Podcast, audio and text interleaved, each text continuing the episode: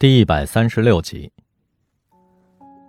晚上，莫卫跟着潘教授将厢房里的珍奇字画又细细评赏一番。宋林陪着庄先生，娉娉婷婷的走了进来。莫卫大惊，不由得暗叹：宋林这本事真大，只一面之缘就能抓住老狐狸。大客户从天而降。就像是山穷水尽的时候挖到了宝藏，莫卫的大脑飞速的运转，思索着如何给他留下个好印象。两男两女，比例平衡，可他觉得自己有点像个灯泡。他傻乎乎地望着宋林，在两个男人之间顾盼神飞。美女艺术家要开画廊，潘教授亲自操刀策划。莫卫的公司来承办，万事俱备，只欠资金。宋林看上的地段寸土寸金，跟庄老头聊了半晚上的艺术和人生，陈年的佳酿也喝去了两瓶儿。可是，庄老头还是不拍板。庄先生是收藏家，对书画见解独到，或许有兴趣看看画廊的设计方案。潘教授从公文包里取出了一份图纸，递给了庄先生。林子专攻水墨画，且擅长花鸟，是以古色古香的风格，但绝不能落入古板的俗套。这是最现代的移动式展厅，可以根据空间需要无缝隙拼接展墙，而且万变不离其宗。始终展现中国扇文化，方圆、梅花、葵花、瓜菱形、马蹄形，材质以竹木绢为主，纤洁如霜雪，团团似明月。莫卫张大眼睛，捂住了嘴巴。那是山猫五年前读研的时候提交的实践课作业。原始的设计图纸基本照搬，只对门厅略做了修改。山猫多少天不眠不休的得意之作，当时被潘教授无情的枪毙了，说造价太高，装卸复杂，好看不中用。庄先生翻看着图纸，小眼睛闪过了一丝亮光。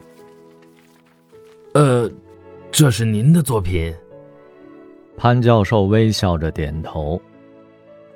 潘教授分笔多年，这次为小女出山，荣幸之至。如果没有一流的选址，就辜负了一流的设计。莫卫的心微微一紧，随即沉了下去。他以为潘教授会提到山猫的名字，而逝者注定被遗忘。没有权利为自己的作品发声了。从清晨到中午，雪狼一直坐在书桌前发呆，地上扔满了废纸团。如燕不敢轻扰他，只能默默的把他的茶杯加满。他只能给他陪伴和温暖，却不能始终赐予他灵感。每到这个时候，他有点恨他对音乐的执着。窗外花红柳绿，为什么不能和他携手出游，享受简单快乐的生活呢？那天，乐队的演出结束之后，大家吃完拉面就散伙了。雪狼独自返回酒吧听棋子唱歌。他想知道为什么他的粉丝又多又狂热。舞台上不单是那位和他相依为命的小吉他手，还多了一个气势如虹的鼓手，他给乐队注入了无穷的力量。那个鼓手不是别人，他是山猫永远的心结，Prayer 的前鼓手剑鱼。雪狼听过许多关于他的传说，可是这是第一次见到真人。他比照片上发福了，帽檐下的脸盘胖得像满月。操着鼓槌，奏起乐来，就像是人们拿着筷子吃饭，稳健自如。听说棋子最火爆的新曲是剑鱼写的。